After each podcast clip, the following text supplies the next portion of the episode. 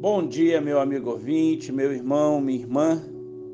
Ah, hoje eu quero compartilhar com vocês a respeito do seguinte livro da Bíblia.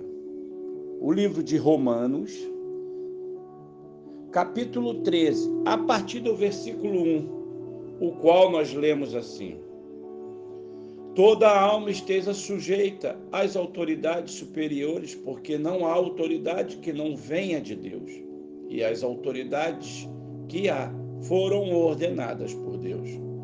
Por isso, quem resiste à autoridade resiste à ordenação de Deus, e os que resistem trarão sobre si mesmo a condenação. Porque os magistrados não são terror para as boas obras, mas para as más. Queres tu, pois, não temer a autoridade? Faze o bem e terás louvor dela porque ela é ministro de Deus para teu bem. Mas se fizeres o mal, teme, pois, não traz debalde a espada, porque é ministro de Deus e vingador para castigar o que faz o mal.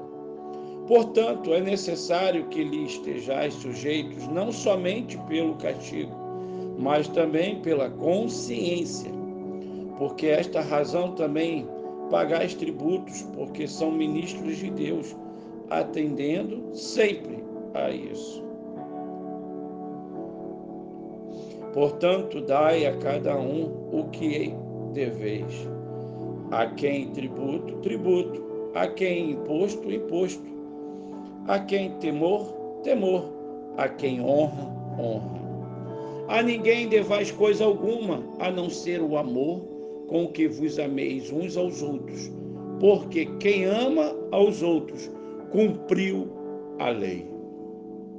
Com efeito, não adulterarás, não matarás, não furtarás, não darás falso testemunho, não cobiçarás.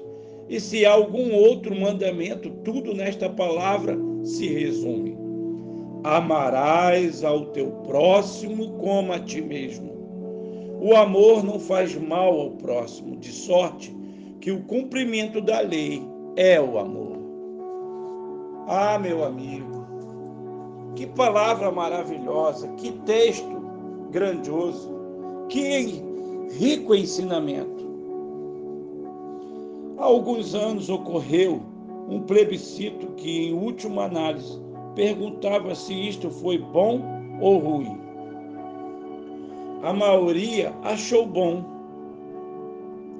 Embora o consenso geral seja favorável à democracia, cabe a pergunta: afinal, qual o melhor sistema de governo? O mundo conheceu desde líderes tribais e juízes e monarcas absolutistas, a democracia grega, monarquias parlamentaristas, regências, ditaduras, comunismo, presidencialismo, parlamentarismo, presidencialismo de coalizão, teocracia e há até quem defenda anarquia. É verdade. Isto é, nenhum governo devo ter até esquecido algum Cada uma dessas modalidades poderão, cada qual, cada uma poderá advogar vantagens e teriam razão. No papel, todos funcionam maravilhosamente bem. Porém, na prática, isto me lembra a história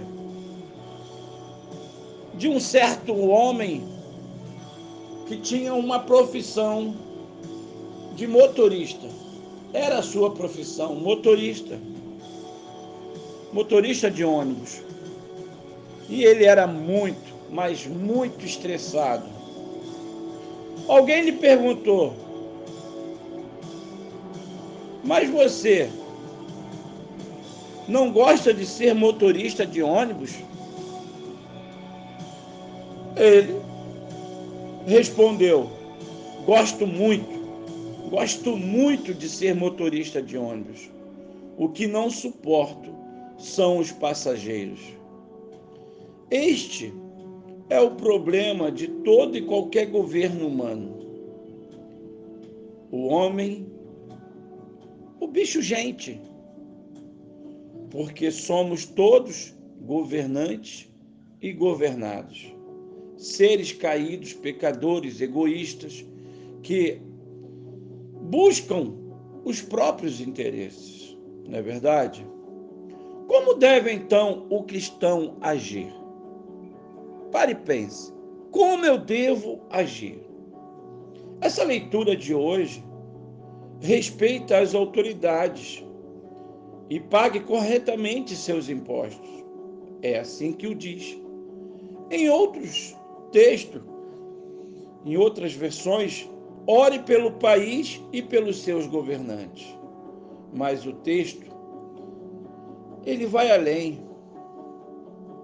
Ele destaca: todos mandamentos se resumem neste preceito: ame a seu próximo como a si mesmo.